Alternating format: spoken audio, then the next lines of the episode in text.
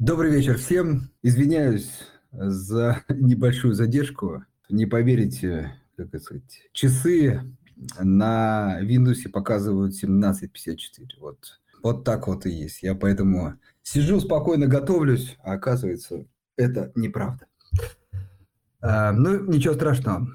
Давайте потихонечку э, собираться. Сегодня у нас э, достаточно интересный гость. Э, по обыкновению буквально, ну, теперь уже две минутки подождем всех, кто хотел бы поучаствовать в онлайн-режиме. Заодно приветствуем всех, кто сейчас слушает нас в записи. Напомним, что если вы хотите принимать Э, участие в онлайн-режиме или слушать предыдущие записи, то приглашаю вас э, подписаться на наш канал в Телеграме «Газпромбанк Инвестиции». Здесь вы сможете найти э, много полезных эфиров. Также хочу обратить ваше внимание, вышла буквально свежая идея по Aero Electronics. Это крупнейший дистрибьютор различных IT-решений и программного обеспечения. В общем, классическая на самом деле компания стоимости. Если вы хотели бы еще таку, такую компанию добавить в свой портфель диверсификации, то обратите, пожалуйста, на нее внимание. Мы специально разобрали бизнес, показатели и, собственно, представили ее для вашего обзора. Так, э, ну, думаю, можно э, потихонечку начинать. А, напомню, что в последнем посте закрепленном в комментариях вы можете писать вопросы. Сегодня у нас в, го- в гостях э, Юрий Овчаренко, э, частный инвестор. И э, сегодня мы, как вот анонсировали, поговорим про различные российские сектора, ну, в первую очередь, про металлургию и ритейл. Юрий, добрый вечер. Добрый вечер всем. Добрый вечер. Не разобрался, чего, как включать тут микрофон. У меня все хорошо слышно? Да, да, все слышно. Отлично. Отлично. Да, Юрий, смотрите, э, ну, для вас и для слушателей обычный наш регламент. Мы где-то минут 30 я вам позадаю вопросы. Э, слушателя, слушатели призываю в этот момент, если у вас возникают вопросы, пишите в чате. И во второй половине мы переходим уже к вопросам слушателей и, э, надеюсь, с удовольствием на них ответим. Вот такой регламент. Давайте не будем терять время и начнем. Юрий, а, прежде чем мы перейдем к металлургии, к ритейлу и, возможно, к другим отраслям, а, могли бы вы в, ну, в нескольких словах рассказать о а, вообще вашем инвестиционном подходе? Активная это торговля, там, какие используете там вещи, технический анализ, фундаментальный, или все-таки более долгосрочная история? На что обращаете внимание? То есть Э, каков ваш подход к выбору акций? Ну, чтобы рассказать про мой подход, я немножко начну, так сказать, со своей истории. Я предприниматель, у меня свой, свои розничные магазины по продаже отделочных материалов. И на фондовый рынок я пришел как раз, можно сказать, из бизнеса, когда искал как выстроить систему отчетности для своего бизнеса. И так как система отчетности непосредственно связана с фондовым рынком, я так или иначе начал сталкиваться с отчетами компаний, как они делают, выстраивают да, там отчетности различные, финансовые, управленческие. И эту отчетность я начал изучать еще году в 2012-2013. Тогда до фондового рынка я не добрался, и потом, как правило, когда бизнес начинает маленько, так сказать, надоедать, ищешь диверсификацию, и вот я вспомнил про фондовый рынок, первый раз это было в 2016 году, и начал потихоньку инвестировать. И так как я из бизнеса, то мое правило такое, то есть я ищу компании, э, отбирая компании так, когда понимаю, что где в этих компаниях есть деньги и как эти деньги, грубо говоря, будут переходить ко мне. Поэтому изначально я строил свой подход только на дивидендной стратегии, то есть пытался э, просчитать дивиденды, которые выплатит компания там, в ближайший год, два, три, и смотрел только на див-доходность и покупал эти компании. Но последний год я понял, что фондовому рынку я уделяю уже процентов, наверное, 70-80 своего времени, и начал искать более стоимостные истории. И вот уже буквально там пару месяцев назад – я, так сказать, на, начал сокращать свой портфель. Раньше у меня было 20 плюс бумаг, сейчас осталось 7 практически. Ну, допродаю, да, и к концу февраля, начало марта останется 7. И я решил сосредоточиться больше на, наверное, историях роста. Ну, то, только по российскому рынку, потому что ни компетенции, ни времени пока на зарубежные рынки выходить у меня не хватает. Отлично. Ну, для меня очень интересная история. Предлагаю чуть-чуть углубиться. Юрий, а, вот выбирая компании теперь, на какие показатели вы смотрите, чему поддаете большее предпочтение? Ну, нельзя сказать, что я на что-то одно смотрю. Смотрю в основном ну, на прибыль, чтобы компания была прибыльная, хотя есть и исключения – смотрю, то есть где есть деньги. В основном смотрю на операционную прибыль и как эта прибыль потом распределяется по отчету, куда уходят эти деньги. А, то есть пытаясь понять, там, инвестируются ли они в поддержание текущего бизнеса, в развитие, какая часть отдается акционерам. То есть пытаясь найти деньги и э, пути, по которым эти деньги переходят в карман инвестора. Хорошо, ну то есть Классический пока подход – это, как, ну, как вы и сказали, компании стоимости, то есть крупные компании, такие как это называется, кэш-коу, то есть которые зарабатывают какой-то стабильный, предсказуемый денежный поток и в большинстве случаев отдают его акционерам, дел, ну, делятся с акционерами через дивиденды, правильно? Да, в основном так, но есть, конечно, исключения. То есть сейчас вот, допустим, последняя покупка мы это Озон, и там денег, Прям... прибыли нету. Но так как я сам из, из ритейла, да, я вижу очень хорошее будущее этой компании. И вот получилось так, что я начал ее покупать еще в начале января до вот этого падения. Угу. И по две, по две с небольшим тысячи, по две, ну и как на падении, конечно, усердно докупал. Юрий, если, да, можем, вот давайте тут остановимся, потому что, ну, такой некий инсайт. Э, мы сейчас очень активно, так сказать, тоже смотрим на эту компанию. Вот, планируем и обзор выпустить, и высказать наше мнение. Но, коль заговорили, э, ну, компания, скажем так, по цене сейчас действительно находится в очень интересном положении. Вот могли бы вы рассказать, ну, ваше, понятно, субъективное мнение, почему вам Озон нравится? Особенно, вот, если можно, с акцентом на то, ну, как бы на специфику бизнеса, на то, что вы видите именно изнутри, как бы, ну, из этой сферы. Вот поделитесь с нами, пожалуйста.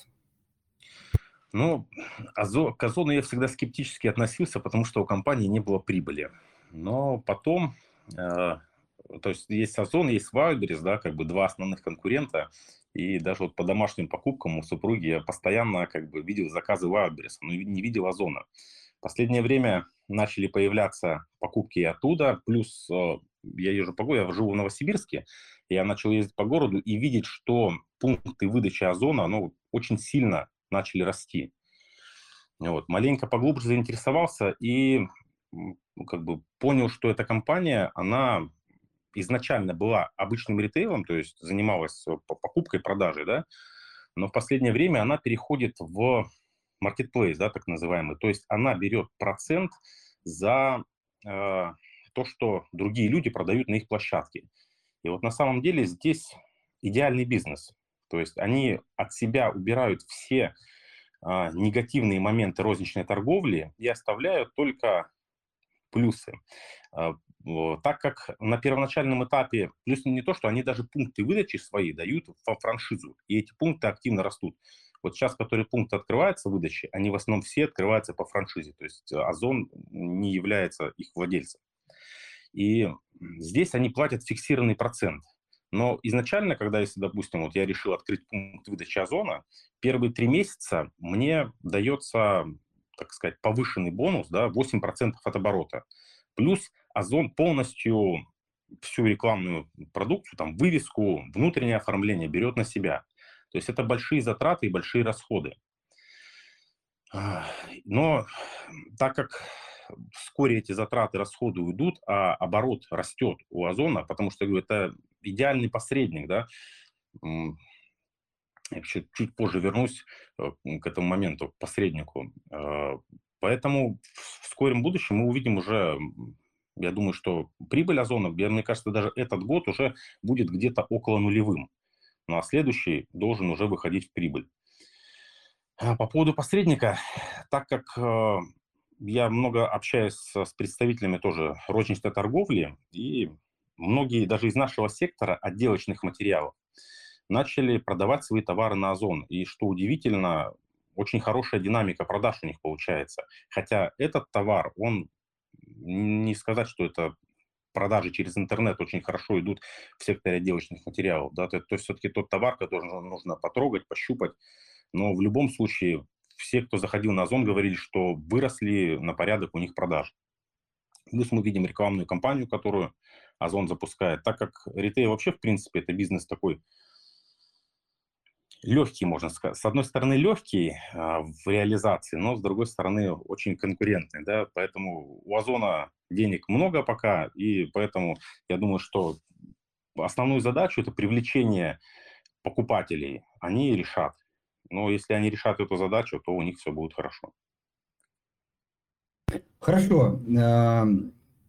Видите ли вы, ну или, может быть, размышляли над этим, читали риск для Озона со стороны ну, конкуренции, в первую очередь Сбербанк, Яндекс, все-таки это крупные компании, прибыльные, которые могут, ну, скажем, действительно составить сильную конкуренцию в этой сфере? Ну, во-первых, я считаю, что это не конкуренты, а они делают одно общее дело.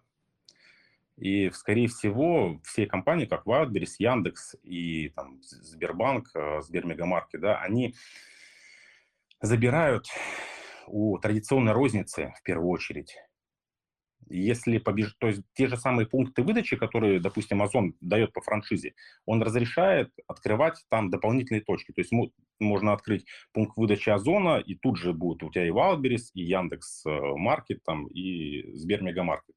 Не знаю, если эти Яндекс и Сбер дают во франшизу точки. То есть они вместе делают общее дело, и, как правило, в ритейле трем-четырем игрокам всегда есть место. Поэтому вот как раз это и вписывается. Плюс по все-таки по пунктам выдачи Озон, ну, наверное, впереди всех пока и развивается очень активно. Поэтому я думаю, что вот когда в марте у них выйдет э, финансовый отчет, можно будет посмотреть, но уже по операционным показателям видно, что у компании все хорошо, растет лучше всех в секторе, Хотя, ну, с другой стороны, Сбер здесь тоже, мне кажется, будет очень серьезным игроком, потому что у него клиентская база самая большая. Но опять же, повторюсь, они вместе делают общее дело, да, то есть они вместе забирают кусок у традиционной розницы. Да, вот я как раз хочу на этом акцентировать внимание. То есть вы считаете, что как бы здесь больше не конкуренция внутри э, этих ну, маркетплейсов, да, а именно конкуренция с классическим офлайновым, офлайновыми продажами. Правильно? Да, потому что, как правило, ну, это касаемо Озона и Вальберса, да, с кем я не разговаривал, все обычно пользуются и тем, и тем. То есть они не видят разницы большой и просто ищут товар и по каким-то определенным параметрам, ну, в основном, конечно, по цене, выбирая там, где дешевле, на Озоне или на Вайлдберрисе, там, где то, что им нужно. Ну, то, то есть, если человек начинает пользоваться одним, он обязательно начинает пользоваться другим. Как-то так получается.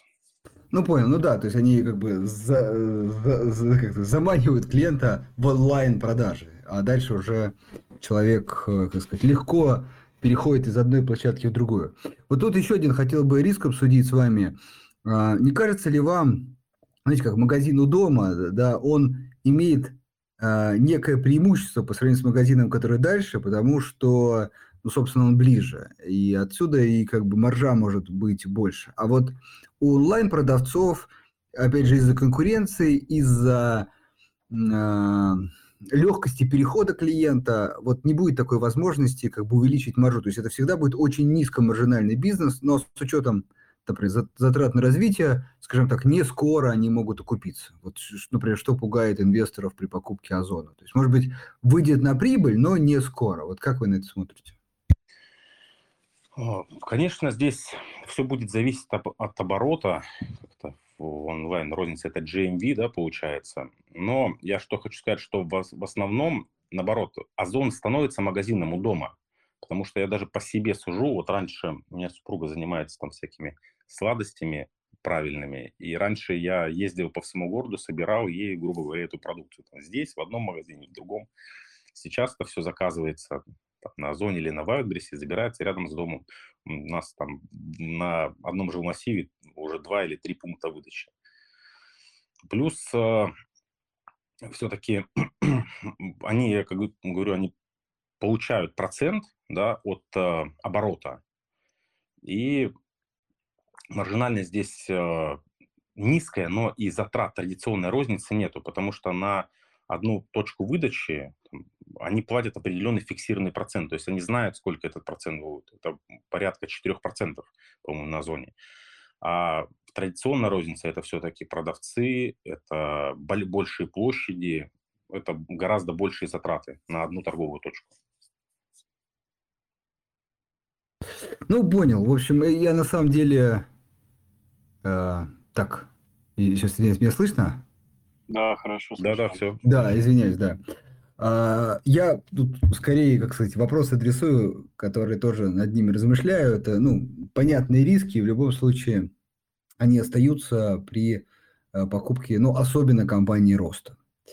Хорошо. Рис, а рисков, да, рисков хватает в Озоне, но если бы цена была, как мы ее видели там полгода назад, конечно, это была одна история. Но сейчас капитализация, можно сказать, там 0,5 GMV ну, форвардного да, за 2022 год. Ну, Юрий, а для наших слушателей расшифруйте, пожалуйста, GMV.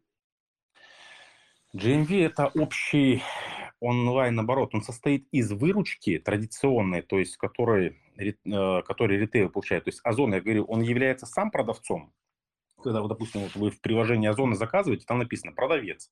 Может быть написано «продавец Озон», либо продавцом будет там ООО или ИП какое-то. Вот э, в GMV считается оборот, который, полностью оборот, который идет, когда продавец Озон, плюс э,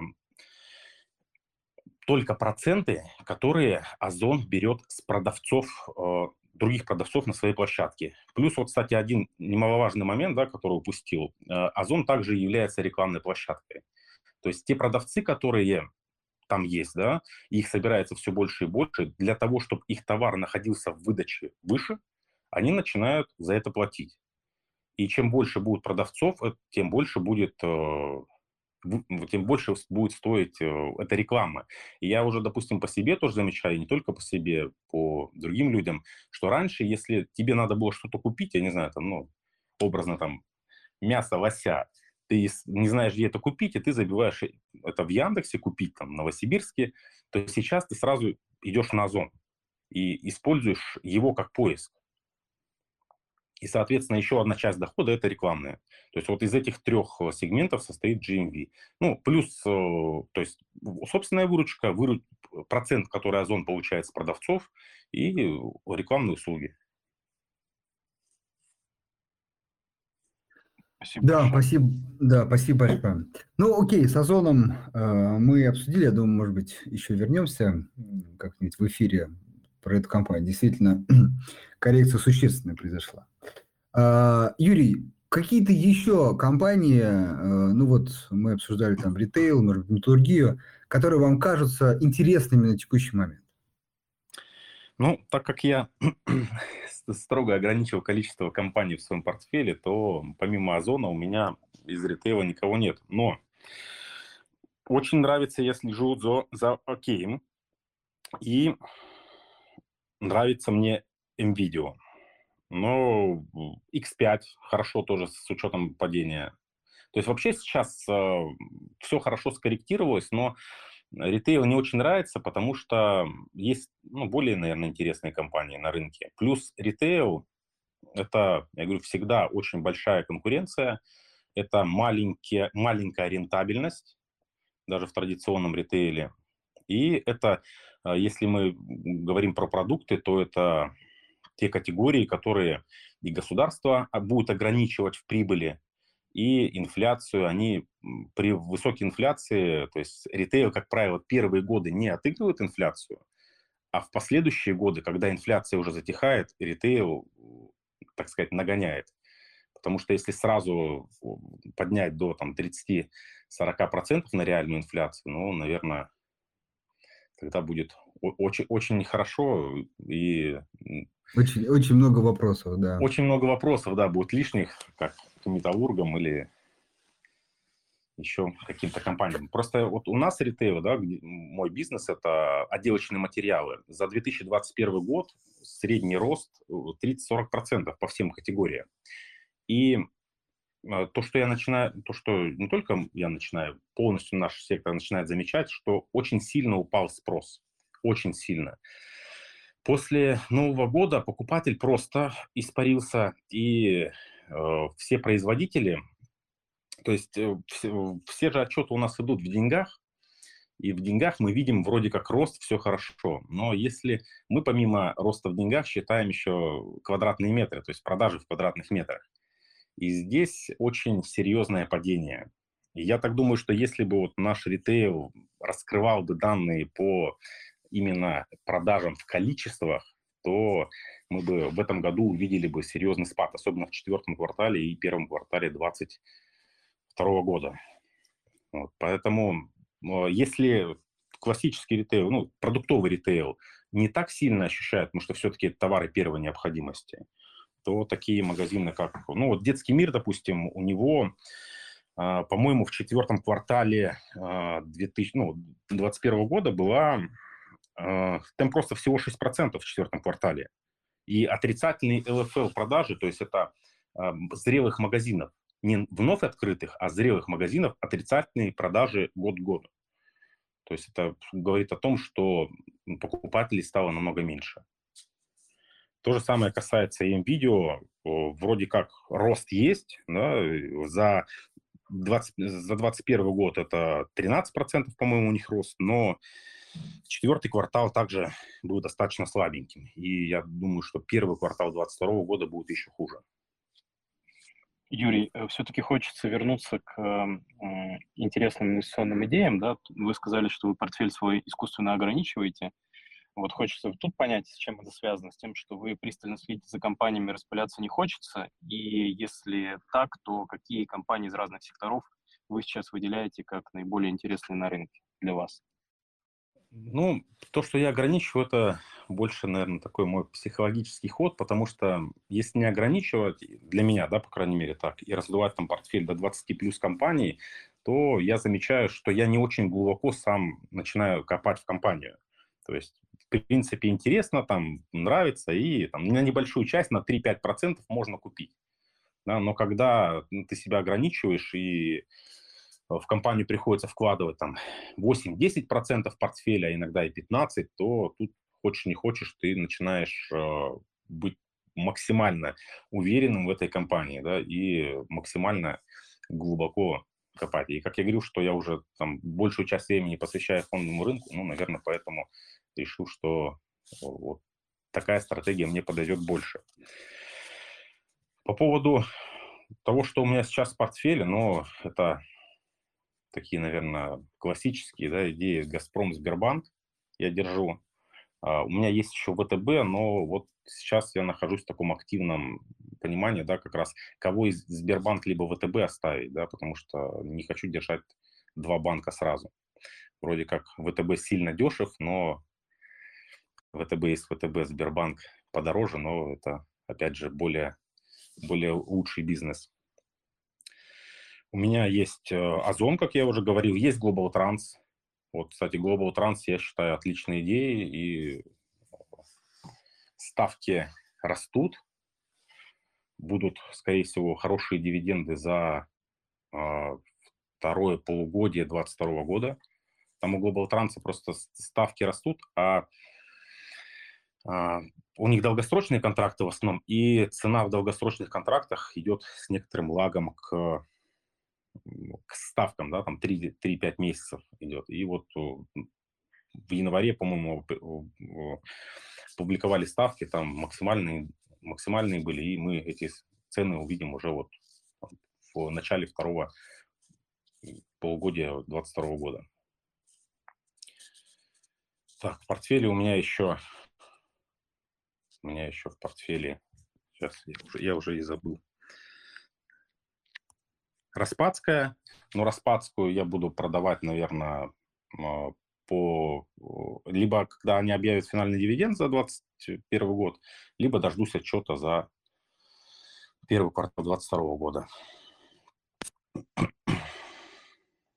Спасибо большое, Юрий. Ну, много пересечений с нашими идеями в этом плане. Ну, а, ну да, помимо этого еще, да, помимо этого еще Ленэнерго. Но Ленэнерго я тоже продаю. А, единственное, что вот сейчас у меня в течение января наступает по нему льгота по долгосрочному владению. То есть три года я держу эту компанию. И вот как только льгота настанет, я с ней буду прощаться и буду перекладываться в что во что-то другое.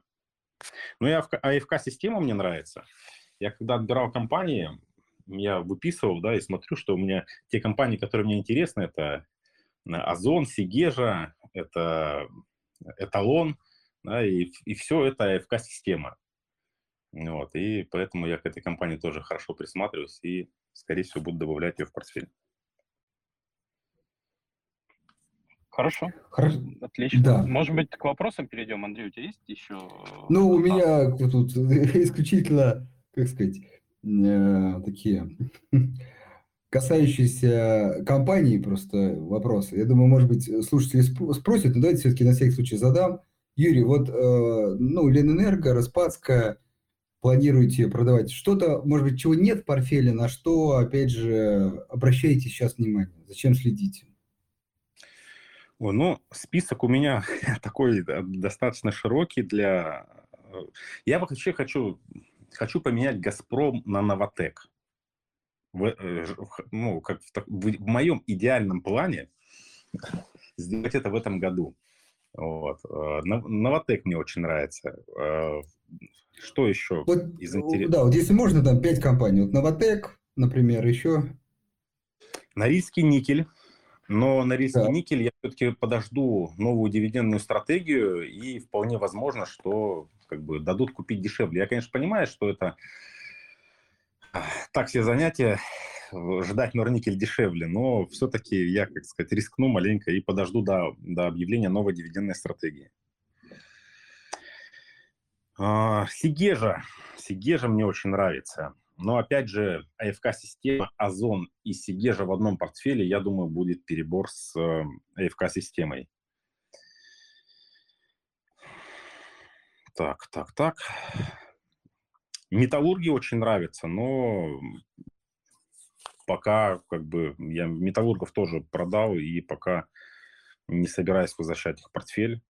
Подожду, что будет все-таки с ценами на стали и я считаю, что сейчас металлурги как бы стоят адекватных денег, да, ну и за эти деньги всегда их можно купить. Ну а так слежу за, не знаю, Русгидро, но это тоже такая история долгая очень, да, и ближайшие пару лет, наверное, ничего хорошего в ней не будет. Вот. Ну, нефть, нефть интересно. Уточню еще, на всякий случай. Русагра, как смотрите? Ру, а, вот, Русагра у меня есть в портфеле, да. Про нее а, я не сказал. Угу. Русагра у меня есть в портфеле, я ее держу. Э, отличная история. То есть э, вот как раз э, Русагра, я ее покупал перед тем, как ну, вот, инфляционная история эта вся началась. И хорошие дивиденды два, два раза в год, дивиденды в долларах, причем на ВТБ они приходят в долларах. Я знаю, что какие-то брокеры, по-моему, платят ну, за, в рублях в Сбербанке, по-моему. А вот, ну и буду держать, да, Рус, Русагра этот год э, я продавать не буду. Хорошая история, и я думаю, что она полностью будет отыгрывать инфляцию. Хорошо. Теперь я спокоен. Дим, предлагаю перейти к вопросам. Зачитаешь или я давай зачитаю? Давай сегодня ты, я в дороге. Да, хорошо. Так, эм, э, Сергей спрашивает, какой процент своего дохода от бизнеса вы считаете важным транслировать на фондовый рынок? А, ну тут такая история интересная. Смотря какой процент инвестируется в бизнес, наверное, обратно. Видите, я же, ну, у меня такая политика, что в бизнесе я плачу себе зарплату. И я плачу себе зарплату ту, которая, ну, грубо говоря, которую бы платил, если бы за, на моем месте был бы другой человек. Все остальное пока идет в развитие, потому что, ну, бизнес такой вечно развивающийся, поэтому и я считаю, что нет, ну, по-моему, да, нет смысла больше 50% от дохода, ну и меньше, наверное, 10 тоже. Вот в районе от 10 до 50 идеальная, но для каждого эта сумма будет разная.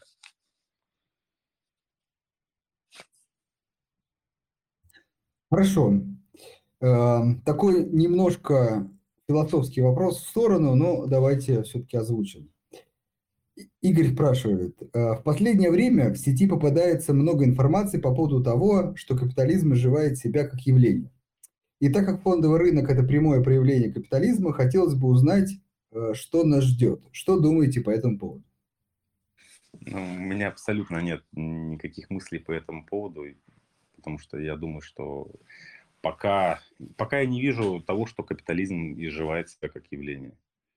И думаю, что мы проходили в истории, да, те периоды, когда у нас было другое немножко строить, но ничего хорошего из этого не вышло. Я, ну, я, я не верю в то, что фонд, фондовый рынок там перестанет существовать через 5, 10, 20 лет. Ну, а за это время, конечно, может что-то измениться, но уже будем действовать по обстоятельствам. Хорошо.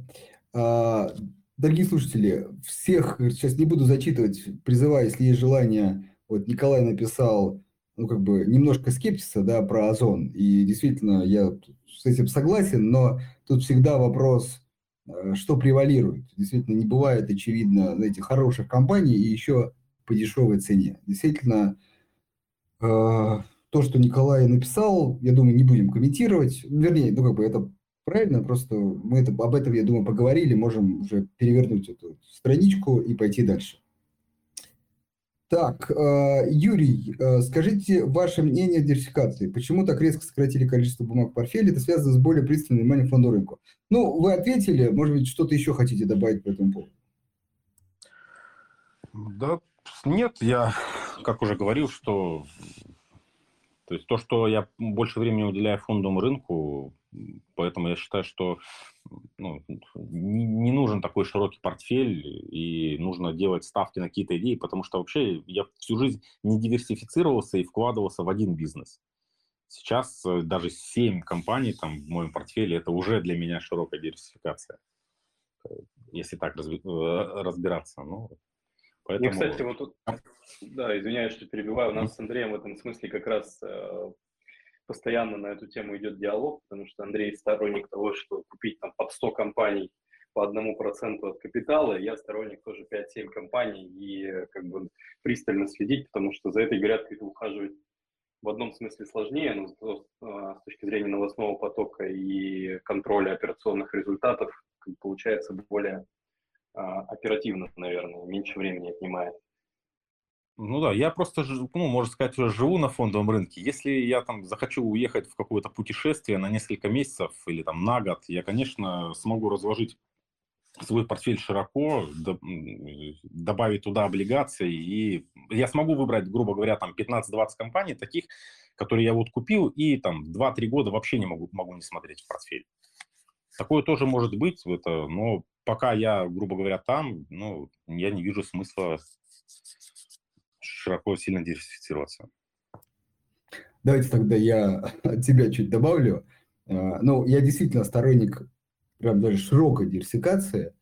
И э, моя логика следующая, что, безусловно, следить э, сложнее, но, опять же, если вы этому уделяете, ну, ну как бы, вот если нет много времени уделять, тогда согласен. Если, ну, все-таки у меня, слава богу, есть, поэтому я могу и больше уделять. Но самое важное, что э, ну, бизнес – это вещь, которая, как бы, можно много ему времени уделять, но подвержена каким-то непредсказуемым э, явлениям или последствиям, изменениям там, в любви покупателей, в каких-нибудь ограничениях, государственных изменениях, там, санкциях и так далее, и э, минимизируя как бы их долю, да, вы как бы, подставляетесь более сильнее, на мой взгляд, под вот эти непредсказуемые факторы. Э, когда у вас там, ну, все-таки 30 плюс компаний, то на самом деле эти факторы уходят, потому что, ну, знаете, как они же могут работать со знаком минуса, а иногда это знаком плюс. Кому-то повезло, кому-то не повезло. И вот этот фактор э, непредсказуемости, он уменьшается, с моей точки зрения.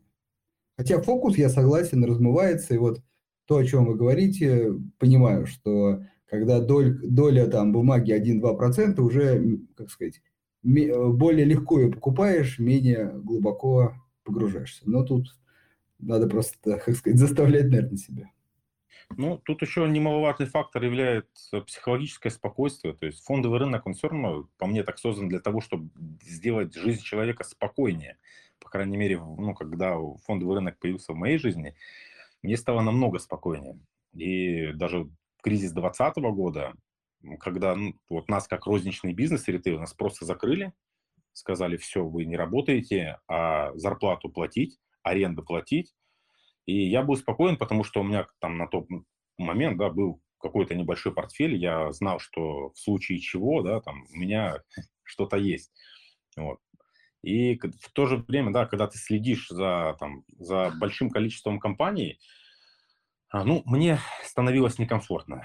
Сейчас э, я себя чувствую лучше. Вполне вероятно, да, что я там полгода, год так э, поживу, да, и скажу, нет, я вернусь обратно туда, к широкому портфелю, и так было мне проще. Ну, уже мы видим, пока, пока мне так э, лучше и спокойнее, вот с меньшим количеством бумаг. Хотя я Хорошо, с ними живу тут... совсем недолгое время. Да, я тут э, две вещи хочу акцентировать внимание. Во-первых, это очень важное слово «комфортно», потому что ну, тоже по моему опыту очень важно на рынке найти действительно комфортный подход, потому что очень часто начинающие инвесторы, они говорят, а вот как правильно, да, Тут на самом деле нету э, прям идеально одного правильного решения. Есть правильные, потому что есть, конечно, тоже неправильные.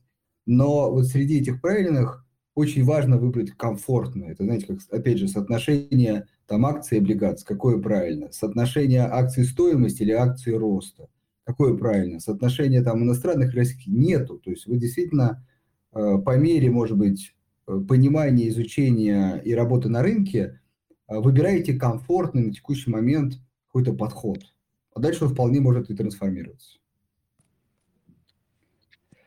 Вот. И еще вторую часть хочу заметить, то что, э, ну, обычно все-таки человек, который приходит на фондовый рынок, поначалу его жизнь, наоборот, становится менее спокойной, потому что, ну, э, как сказать, котировки меняются, это не депозит, да, э, что-то дорожает, что-то дешевеет, и, в общем, очень часто люди ну, скажем, наоборот, более эмоционально воспринимают. Но я так понял, вы человек из бизнеса, да, для вас действительно фондовый рынок, наоборот, что-то более, а, наверное, предсказуемое, понятное и такое менее, наверное, эмоционально затратно получилось. Ну, в любом случае, первое время я с утра до вечера смотрел в, на, на котировки, и этот этап тоже прошел когда там рост, падение, ну, поэтому не так сказать, что я сразу с, там, со спокойствием пришел. Был, был небольшой период, и ну, вы, да, вы прошли.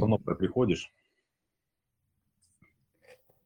Да, хорошо, вы его прошли. Э, дорогие слушатели, призываю вас сейчас, у нас есть время, активно писать вопросы. С удовольствием мы зачитаем.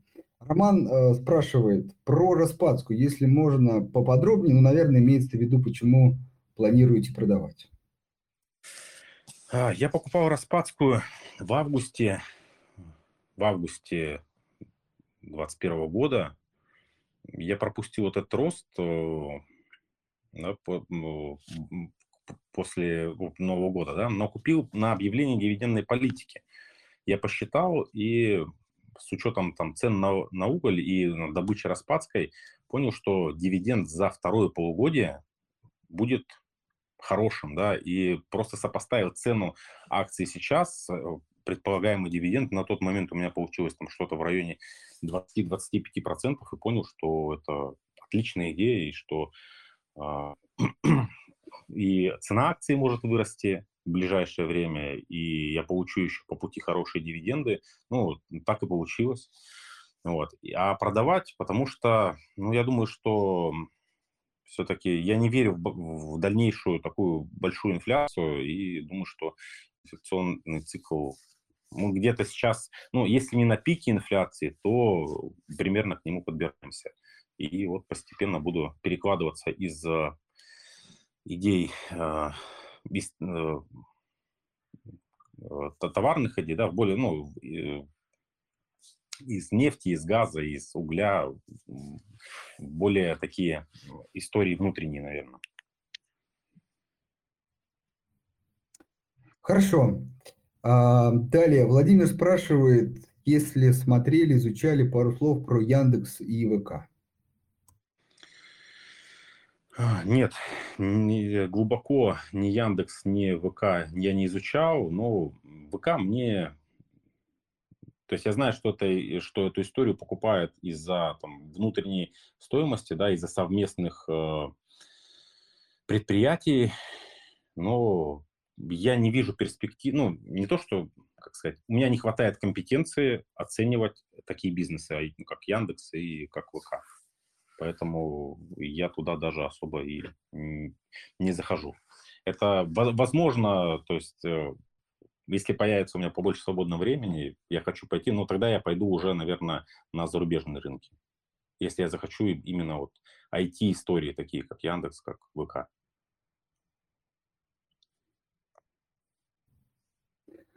Хорошо. Так, ну, пока мы вопросы э, все пробежали, э, если еще э, коллеги э, напишите, с удовольствием отрисуем. Смотрите, э, давайте тогда я задам. Мы э, финансовый сектор обсудили, ритейл обсудили, металлурги вы сказали, нефть, газ э, сказали, Global Trans вы говорили, да, про компанию. В общем, может быть, кого-то мы еще забыли, кто вам Металлургов забыли, про, про них же хотели поговорить, а про, про металлургов. Да, давайте про металлургов. Ну, вы вроде про них же говорили, что продали недавно. Или... Да, да, я продал. Ну, давайте вот, да, тогда тоже поговорим, почему. А, я покупал металлургов в начале 2020 года, начинал покупать, и тогда как бы тоже из, из-за расчетов хороших дивидендов я покупал. Но последние пару лет мы видели хороший рост э, цен металлургов, и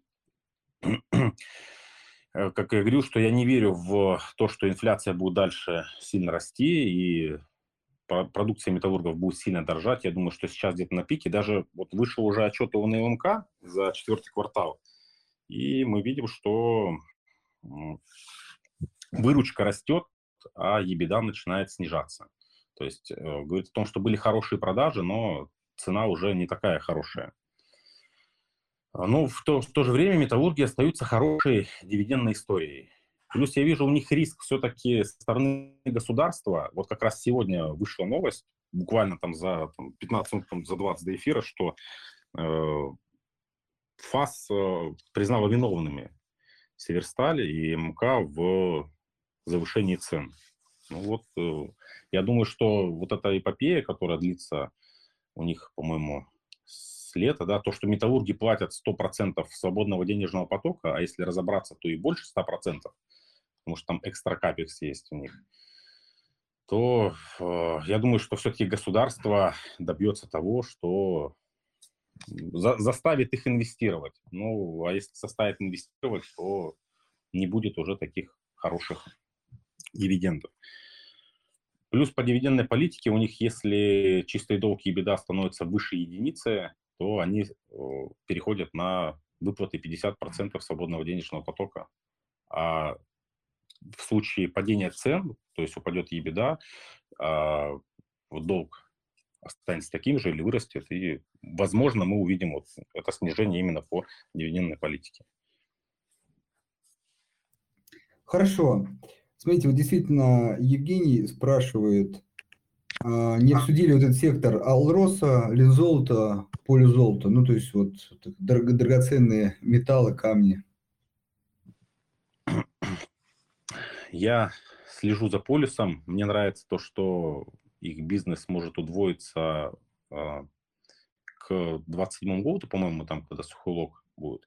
Но пока для меня это дорого. То есть пока по мультипликаторам эта компания для меня дорогая. А, Лен Золото ничего не могу сказать. Ну, Алроса я упустил Алросу по 60-70, и, наверное, сейчас просто у меня какой-то психологический барьер стоит, хотя, ну, вот если разобраться, то я думаю, что 15-16 рублей дивиденда вполне реально за 22 год. Сейчас я, если честно, уже давно не смотрел, сколько стоит Ауроса, но вот последний раз смотрел, по, она была по, там, по 115, и я понимаю, что как бы может получиться там 16 рублей дивиденда, что она может и вырасти, но вот не знаю, психология мне не дает ее купить. Хотя компания хорошая. Я не верю в то, что э, там ал- алмазы не будут продаваться, что со стороны искусственных э, алмазов там будет такая большая конкуренция. Она уже есть, но в любом случае натуральное всегда будет цениться. Поэтому я верю, что у этой компании все будет хорошо. И, возможно, если будет, как бы сказать, поменьше истории, а Алроса будет торговаться с такими же поровными там дивидендами и перспективами роста, то она появится у меня в портфеле. Хорошо. Вопрос еще такой. Как проводите отбор акций? Сервисы, Какие показатели главные для вас? Ну, вы говорили разнообразно, но все-таки, может быть, вот такой экспресс-анализ компании, когда проводите, на что ну, в большей степени обращаете внимание? Ну, я смотрю только отчеты по компаниям. Скринингами я никакими не пользуюсь, хотя в последнее время все больше начинаю задумываться, что, возможно, имеет смысл и попробовать. Смотрю отчеты, составляю свои таблицы. У меня есть э, база данных своя собственная по компаниям, куда я выписываю. Ну, то есть выходит отчет, я выписываю по компании основные показатели, записываю какие-то мысли и то, чего я жду от этой компании, там, грубо говоря, на следующем отчете. Потом, когда выходит следующий, я сначала открываю свои записи, смотрю и потом приступаю к изучению отчета. Ну, я говорю, что тут процесс, наверное, для меня такой больше творческий. Я не могу сказать, что э, по какому-то действию принципу, потому что, ну, взять тот же, не знаю, тот же капекс, да, в каких-то случаях капекс это плохо, а в каких-то случаях это хорошо. Надо смотреть, куда он идет, на э, поддержание текущего бизнеса или на расширение. Э, поэтому каждой компании я стараюсь подходить индивидуально. Вот в банках я, допустим, смотрю на капитал, банка, а в каких-нибудь капиталоемких, там, в нефтяниках, в газовиках, ну, не имеет смысла смотреть на капитал, ну, по, по моему мнению, опять же, возможно, ошибочному. Поэтому у меня такой процесс, я говорю, творческий, и нету единого какого-то способа оценивать все компании. Но пытаюсь пытаюсь понять, что за бизнес, где основные покупатели. То есть для меня я пытаюсь все упростить понять, э, кому продает компания, как продает, как доставляет, кто за эту доставку платит, а какие затраты там на производство. Ну, вот пытаясь э, задать простые вопросы и себе ответить. И в итоге понять, где все-таки, где деньги, да, на чем она зарабатывает, и куда эти деньги потом заработанные уходят. Хорошо. Так, про иностранные акции, я, если можно за вас отвечу, говорили, что пока нету, правильно?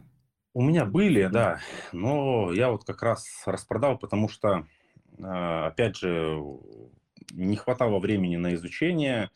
Э, по иностранным акциям у меня были вообще такие компании, как сказать, очень скучные, э, понятные и э, без сюрпризов, да, то есть это в основном дивидендные тоже компании. Но я собираюсь, да, вернуться более плотно к этому вопросу, но пока, пока хватает, так сказать, работы вот и, и на нашем рынке. Пока желания туда нету уходить. Окей. А, Михаил спрашивает, завтра ожидается повышение ставки ЦБ, РФ, да? Как вы считаете, цены акций э, уже заложены в повышении или нет? И вообще следите ли вы за ставкой, как-то используете или учитываете это при выборе акций? За ставкой, конечно, слежу. Ставка определяет цену денег, можно сказать, да, на данный момент. И э, когда, ну, больше я слежу, наверное, за ставкой в Америке, потому что для меня, ну, такой момент, когда если начнет повышаться ставку там, то вот здесь будет, может быть, не очень хорошо. Потому что ставка, во-первых, э, обесценивает акции. Зачем нужны акции, когда будут э, хорошие проценты по облигациям? И второе, конечно, компании с большим долгом, им этот долг становится обслуживать все сложнее.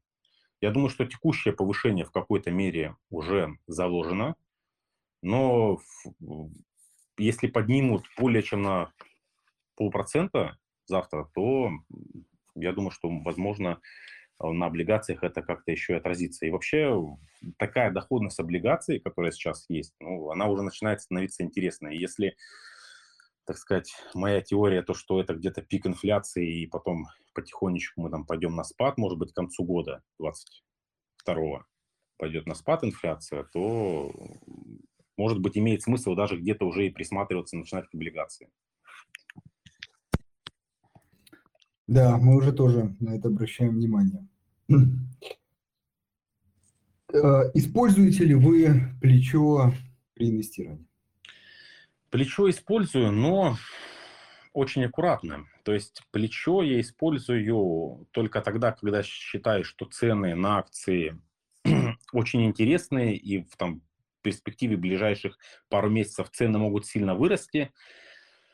Тогда я беру плечо, но только то, которое смогу погасить из э, пополнения извне в ближайшие там два, ну максимум три месяца. И, как правило, там не больше 15-20% от портфеля. По крайней мере, ну, 15, по-моему, процентов даже у меня и не было от портфеля никогда плеча. То есть я беру только для того, чтобы купить, ну, то есть я рассчитываю тот процент, который я заплачу сразу за плечо, прибавляю, грубо говоря, к цене акции и вот там образно покупая акцию на 5 рублей дороже. Но считаю так, что я купил ее сейчас на 5 рублей дороже, а там через месяц, когда у меня появятся деньги, она может стоить уже не на 5, там, а на 25 рублей дороже. Вот в таких случаях я пользуюсь плечом. А плечо для, как бы, для того, чтобы заработать, ну, нет, я не использую. Ну, я понял, то есть такой, как сказать, короткая ликвидность, когда нужна, там иногда даже, э, знаете, время, чтобы просто завести деньги на брусский счет, а тут порой решают дни, да, да, да, да. возможность просто купить здесь и сейчас, потом э, пополнить. Смотрите, я пропустил вопрос, хотя вы частично про эту компанию говорили, но все-таки еще раз акцентированно. Полиметалл. Как вот на этот бизнес вы смотрите? Если есть Поли... Полиметалл никак. То есть я пока золотодобытчиков э, не рассматриваю для себя. Пока считаю их не очень интересными. Ну, я понял, да. А, смотрите, тут такой хороший вопрос. Как это? Простые вопросы самые сложные. А почему считаете, что инфляция около пика? Ну, это опять же из личных, так сказать, наблюдений. Я же, как бы говорил уже, э, в розничной торговле и общаюсь непосредственно, очень часто там выхожу в торговый зал, общаюсь с людьми сам, с покупателями, смотрю, что покупателям нужно. Я просто понимаю, что если инфляция будет продолжаться, то если сейчас уже спроса нету, и ну, крупные сети, такие даже как там Leroy Merlin, очень сильно падают продажи, то если инфляция будет продолжаться, то мы просто не знаю, в рецессию какую-то войдем, наверное. По крайней мере, по, вот, ну, по товарам не, не первой необходимости. И наверное, ну, этот вообще вопрос предсказать невозможно. Наверное, это больше, знаете, как-то надежда, что ли. Потому что если инфляция будет продолжать дальше таким темпом, ну, будет немного страшновато. Хорошо, я, если можно, чуть-чуть хочу эту тему развить, потому что вы как бы, из реального сектора вы видите эту инфляцию, ощущаете как бы, прям вот в реальности. А, скажите, пожалуйста, вот такой вопрос вот э, с одной стороны, э, ну, в большинстве случаев причины, причинами инфляции называются проблемы в там, поставке, в цепочке поставок. Вот, э, опять же, в вашей сфере, общаясь с другими предпринимателями, действительно ли это так? И второй вопрос, если это так, насколько эта проблема вот уже решается? Или, может быть, уже решена? Да, изначально это было так. Изначально это было именно из-за нехватки товара. И, э, так сказать, это случилось, наверное, где-то в сентябре 2021 года. Я как раз уезжал в небольшой отпуск и уехал в отпуск. Ситуация была такая, что покупателей было много, а товара на складах у поставщиков ну, было очень мало и приходилось там ждать некоторые позиции месяц-два, что для нашего рынка, ну, это вообще как бы очень странная ситуация. Но буквально вернувшись через три недели, я увидел обратную ситуацию, что склады начинают заполняться, а покупатель потихоньку начинает уходить. И вот так потихоньку, потихоньку. И сейчас на данный момент уже склады полные, но покупатель не вернулся. Поэтому изначально, наверное, это было больше да, из-за разрыва цепочек поставок, потому что физически товара не было. Сейчас э, товара уже много, и э, еще, наверное, да, то, что повлияло на мое мнение о инфляции, по тому, что она на пике, потому что нам с Нового года начинают приходить сначала письма о повышении цен, а у нас ну, как бы поставщики повышают и через две недели повышают. И буквально на этой неделе уже начинают приходить письма об отмене повышения цены. То есть э, начинают крупные заводы, крупные поставщики начинают возвращать, так сказать, цены на предыдущий уровень, потому что э, ну, продаж нету. Но я боюсь, что это покупатели в магазин не вернет, потому что цены, я говорю, выросли на 30-40%, а с тем, с кем я общаюсь, ну, много людей опрашиваю, я даже по группам в Телеграме кидал э, опросники такие, у кого насколько вырос доход э, в 2021 году, и реально там на 5-7%, если у кого-то поднималась зарплата, то это было хорошо, а вообще у многих даже она и не поднималась. Поэтому доходы не выросли, цены сильно выросли, и у людей просто уже не остается вот. денег. Да, я понимаю, Юрий, но тут как раз очень важный момент, я согласен, там цены вообще очень неохотно снижаются, но тут как раз вот почему я тоже считаю, что некий пик близок, потому что эта история, ну и там по некоторым там в Америке сужу там, материалам или анонсам компании, что действительно склады да, в некой степени начинают уже заполняться, и мы же в первую очередь говорим не про снижение цен, очень важно, а про прекращение их роста. Да, да, да, да, да. Это, да, то есть инфляция, никто там как бы дефляцию явно не ждет в мире, вот, ну, по крайней мере, в ближайшее время, а именно остановку вот этой вот серьезной, действительно исторически большой, не только, кстати, для России, но и для мира инфляции. Вот. Ну, есть к этому определенные предпосылки. Еще раз, вот в первую очередь, то, что вы сказали, видите, оно подтверждается. Плюс мы видим, что прибылям больших корпораций есть куда снижаться. То есть э, в, том, в, том, ну, в тех же энергоносителей, энергоносителях э, себестоимость э, гораздо ниже сейчас да, продаваемой цены, и, грубо говоря, есть куда падать по цене. И то, что многие производства в Европе уже за, из-за высоких цен на газ начинают останавливаться, ну, говорит о том, что вообще уже цена на газ а, зимой э, выше, ну, исторически выше, чем летом, а этой зимой мы видели, наверное, обратное явление, что цена на газ была, ну, наверное, такая же, как и летом. Поэтому, возможно, на энергоносители уже начнет снижаться цена ближе к лету.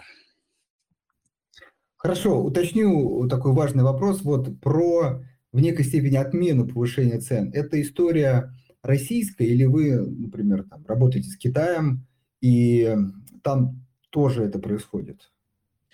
Это у нас очень мало именно российских поставщиков. Даже если заводы располагаются в России, то компания все равно зарубежная. И это да, вот как раз ну, те, кто нам прислали письма об отмене, как раз компании зарубежные. Ну, то есть можно сказать, что это как бы мировые компании, не только как бы так сказать, российская история. Да, да, да.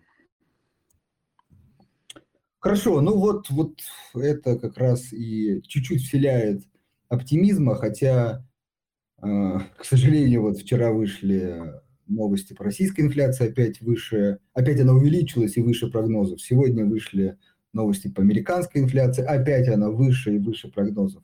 То есть пока, как сказать, официальные циферки, э, наоборот, констатируют продолжающееся инфляционное давление. Но вы отметили, что как бы только начинается, действительно нужно, может быть, время, там, первый квартал, да, второй, э, дабы эта история уже повлияла и на официальные цифры.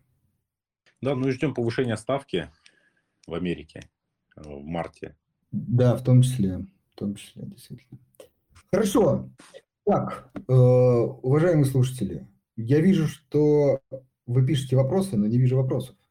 У нас, в принципе, уже заканчивается время, поэтому если есть еще вопрос, который хотите адресовать Юрию, то обязательно напишите. Так, ну тут э, комментарий, а, ну есть в конце вопрос, давайте. Андрей пишет. На мой взгляд, что касается цепочек поставок, на текущий момент эпидемическая ситуация опять будет рвать цепочки, так как огромное выбытие, пример из э, полторы тысячи человек, 300 болеют, заменить неким. Это правда, кстати. Вот сейчас действительно, по крайней мере, ну, тоже по моим ощущениям, количество болеющих большое. Срыв э, сроков неизбежен, как и падение реальных доходов. Скажите, пожалуйста, какой может быть курс доллар-евро в средние сроки? Ну, не знаю, как вы, всегда вот курс Нет, валют да, вещь да. сложная, не предсказываете, да? Да, абсолютно, да. Любой. Как Любой, хорошо. говоришь, что ну, то же самое, что и ситуация на рынке. Ситуация может быть на рынке любая, но нужно быть готовым к любой, чтобы портфель был готов и к любой ситуации, к любому курсу и Поэтому... Хорошо.